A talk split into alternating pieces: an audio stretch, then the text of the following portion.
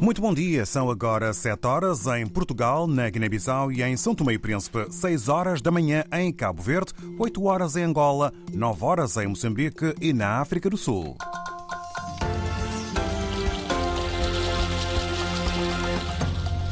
Vamos saber os temas principais deste jornal.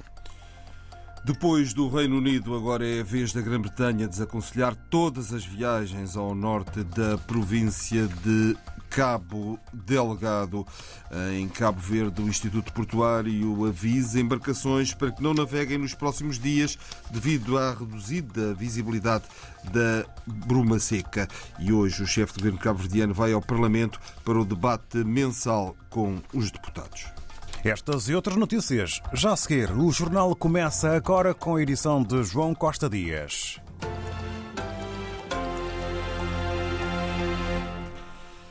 Há mais crises muito graves no planeta, para além da grave crise na Ucrânia e em Gaza, diz o responsável do Programa Alimentar Mundial em África, que acompanha 10 países da zona. Ouvido pela RDP África, África Michael Dunford realça há mais 62 milhões de pessoas em fome aguda e os cálculos apontam para um aumento até ao fim deste ano. We estimate that there are over 62 million people acutely hungry across the region, and we expect this number by the end of the year to increase even further. O alerta do PAM na África Oriental pela voz do responsável por uma vasta zona muito castigada pelo conflito, pelas alterações climáticas, pela pandemia, eh, hoje em destaque na manhã aqui na RDP África. E as Nações Unidas atribuíram 92,4 milhões de euros do Fundo Central de Resposta de Emergência, SERF, para apoiar crises humanitárias subfinanciadas em sete países. O anúncio foi feito ontem pelo Subsecretário-Geral para os Assuntos Humanitários, Martin Griffiths. Os fundos anuais são anunciados, eh, agora anunciados, aliás, beneficiam países em África, Américas e também no Médio Oriente. O Escritório de Assistência Humanitária, OSHA, revelou que o valor é um dos mais baixos doados a crises menos financiadas do mundo nos últimos anos, refletindo a redução do financiamento recebido pelo fundo, o mais baixo desde 2018. Outra, outra razão para a redução do fundo é a terrível realidade de que o financiamento dos doadores não consegue acompanhar o ritmo das crescentes necessidades humanitárias. O Estado de Moçambique perdeu o controlo da situação em Cabo Delgado, no norte do país. A afirmação é da ativista e jornalista moçambicana Fátima Mimbir. Nos últimos dias, Fátima Mimbir tem denunciado a débil situação dos militares moçambicanos que operam na zona mais de uma semana depois da tragédia de Mocojo, em que 25 soldados foram mortos. O presidente e o governo não fizeram qualquer declaração. Silêncio que afirma representar desprezo para com as forças de defesa infelizmente há muita animosidade ao nível das forças de defesa e segurança, justamente por falta deste apoio por parte das autoridades governamentais.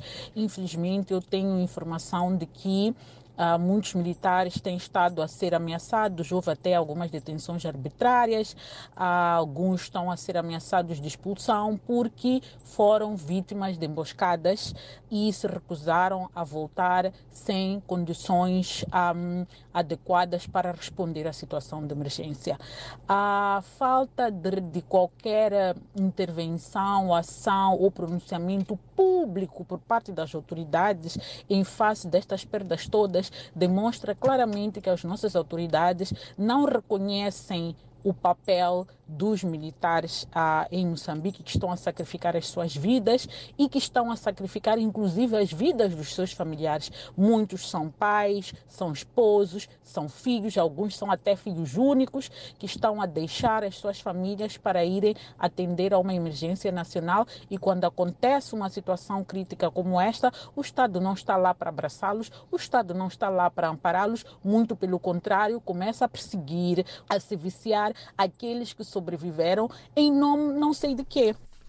Fátima Mimbir, em declarações à RDP África, a jornalista Carla Henriques, ativista, apela ainda a uma investigação profunda sobre a atual situação das Forças Armadas de Moçambique que operam na província de Cabo Delgado. E voltando ao título de abertura, depois da França, agora a Grã-Bretanha, o Alto Comissariado Britânico desaconselha todas as viagens ao norte da província de Cabo Delgado devido a ataques de grupos ligados ao terrorismo, como ontem noticiámos um ataque à localidade de Okua, no distrito de Chiuri, em Cabo Delgado, no norte Moçambique, está a levar à fuga de largas dezenas de pessoas para a província de Nampula. Um grupo armado incendiou várias habitações e um caminhão cisterna com combustível. As populações de Okua e das aldeias vizinhas atravessaram a ponte sobre o rio Lúrio na busca de segurança em Namapa, no distrito de Erati, na província de Nampula. O Instituto de Gestão de Participações do Estado de Moçambique quer ver alegados desvios e atos de sabotagem interna na transportadora aérea estatal LAM apurados e pediu uma investigação ao Ministério Público. O diretor de reestruturação das linhas aéreas de Moçambique denunciou, recordo, a 12 de fevereiro, um esquema de desvio de dinheiro com prejuízos de pelo menos quase 3 milhões de euros em lojas de venda de bilhetes. O Instituto Marítimo Portuário de Cabo Verde avisa as embarcações para que não naveguem nos próximos dias devido à reduzida visibilidade provocada pela bruma seca. O aviso é feito a todos os armadores, proprietários e pescadores em geral por razões de segurança. De acordo com o Instituto, a redução de visibilidade tende a agravar-se nas, nas próximas horas. E o chefe do governo cabo-verdiano vai hoje ao Parlamento para o debate mensal com os deputados tema escolhido pelo MPD gira em torno da boa governação. Eh, o deputado Luís Pires eh, afirmou que os cabo-verdianos estão ansiosos por conhecerem a explicação do primeiro-ministro sobre o que designa de estado caótico a que a governação do país chegou. Como é que ele vai explicar o ajuste direto na contratação pública, incluindo no gabinete do Primeiro-Ministro? O que dizer dos relatórios dos fundos do ambiente e do turismo engavetados durante 22 meses com inúmeras irregularidades? O que dizer dos mais do que 8 milhões de contos da Covid com paradeiro desconhecido? Do orçamento de 2021 executado com valores diferentes do aprovado pelo Parlamento? Luís eh, Pires, deputado do PAICV, que ontem efetuou o balanço das jornadas parlamentares, estranhou então o facto de, do partido que suporta o governo ter proposto o tema para o debate de hoje. O CID, pela voz da deputada Dora Pires, defende que o país só pode falar em numa boa governação quando a mesma for sentida por cada cabo-verdiano. O que nós queremos é sentir dentro do país que realmente nós temos uma boa governança. Não é ser elogiado pelos outros e cá dentro não sentirmos uh, essa boa governança, porque tem que chegar a todo o cabo-verdiano, não é? Resolver os problemas do dia a dia, sentirem-se que realmente fazem parte deste país e que o, o, o governo preocupa-se com cada cabo-verdiano. Então, se todo o cabo-verdiano dentro do país sentir isso, será o próprio cabo-verdiano a dizer nós temos uma boa governança. Numa antevisão do debate de hoje com o chefe do governo, o grupo parlamentar do MPD, Movimento para a Democracia, considera que a governação é um recurso estratégico para o desenvolvimento sustentável do país. A deputada Isa Miranda assegura que Cabo Verde tem construído um percurso interessante neste domínio.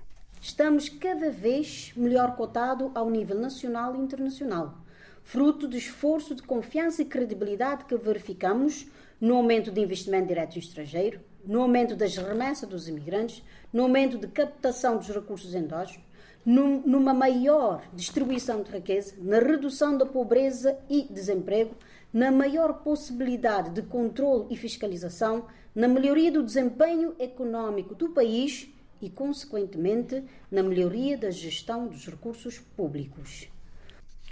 A deputada Isa Miranda Monteiro, do MPD, hoje o chefe do governo vai ao Parlamento para o debate mensal com os deputados. E os chefes da diplomacia dos 20, das 20 maiores economias do mundo reúnem-se hoje no Rio de Janeiro, num primeiro dia focado na resolução dos conflitos israelo-palestiniano e da invasão da Rússia à Ucrânia. O dia de hoje está reservado para as discussões sobre a atual situação mundial, isto de acordo com o secretário de Assuntos Económicos e Financeiros do Ministério das Relações Exteriores do Brasil. E a Rússia afirmou a noite passada que cumpriu o objetivo de enviar 200 mil toneladas de cereais para seis países africanos, sem cobrar qualquer valor. O Kremlin diz que tanto a Somália como a República Centro-Africana receberam 50 mil toneladas de cereais para o Mali, Burkina Faso, Zimbábue e Eritreia. A Rússia fez chegar a cada país 25 mil toneladas. Em Espanha, cinco colunas de tratores das regiões da Extremadura, Castela-La Mancha, Andaluzia, Comunidade Valenciana, Catalunha e Castelo-Leão, num total de cerca de 500 tratores, estão a caminho de Madrid. O objetivo é protestarem pela segunda vez em frente à sede do Ministério da Agricultura, em Atocha, contra as, as políticas agrícolas do governo. Prevê-se que possam estar 5 mil pessoas neste protesto. Ainda há manifestação não autorizada de elementos da GNR e da PSP na passada segunda-feira em Lisboa, frente ao Teatro Capitólio, antes, durante e depois do debate entre os responsáveis do PSD, do Partido Socialista, tendo por base as próximas eleições legislativas 10 de março. Ontem, o Ministro da Administração Interna defendeu, Pedro Guilherme, que os polícias devem responder em caso de indisciplina. Entrevistado esta noite na CNN Portugal, José Luís Carneiro diz, no entanto, que a maioria dos protestos não suscita dúvidas de legalidade. As forças de segurança são uh, os primeiros e mais importantes zeladores da legalidade democrática e, e dos direitos constitucionais e da segurança do Estado de Direito. Agora, é por isso mesmo que devem evitar atitudes e comportamentos, e foi a razão pela qual tive uma atitude uh, muito perentória na orientação política que dei, quer ao Comando-Geral da Guarda, quer também à Direção Nacional da PSP, para que indícios que pudessem ser estabelecidos estabelecidos entre quem fomenta a indisciplina e quem pratica atos que configurem indisciplina, possa haver o respectivo procedimento disciplinar e, eventualmente, procedimento criminal. Palavras do ainda Ministro da Administração Interna, José Luís Carneiro, esta noite na CNN Portugal. A plataforma que junta 11 estruturas sindicais e associativas da PSP e da GNR adiou o encontro nacional marcado para dia 2 de março. As forças de segurança dizem que vão continuar a luta após as eleições legislativas e aplaudem a adesão à manifestação de passada segunda-feira no Terreiro do Passo, em Lisboa. Num comunicado enviado às redações, a plataforma garante que vai manter a reivindicação do suplemento de missão, que foi atribuído à Polícia Judiciária, e acrescenta que vai pedir uma audiência imediata com o vencedor das legislativas de 10 de março. Uh, o ministro da Administração Interna, em declarações ontem à CNN. Ainda em Portugal, o Festival Literário Correntes de Escritas, que assinala este ano 25 edições, abre hoje oficialmente com a atribuição do Prémio Literário Casino da Póvoa de Varzim e uma conferência pelo ensaísta José Gil sobre literatura e filosofia. Ainda em Portugal, atenção à greve dois dias dos técnicos superiores de diagnóstico e terapêutica. A paralisação começa hoje no norte e no centro de Portugal continental e amanhã abrange as regiões de Lisboa e Val do Tejo, Alentejo e Algarve. O Futebol Clube do Porto recebe esta noite os ingleses do Arsenal em jogo da primeira mão dos oitavos de final da Liga dos Campeões. As duas equipas já se defrontaram por seis vezes, com dois triunfos do Futebol Clube do Porto, um empate e três vitórias do Arsenal. Uh, o arranque está marcado, o início do jogo está marcado para as 20 horas e tem transmissão aqui na sua RTP África.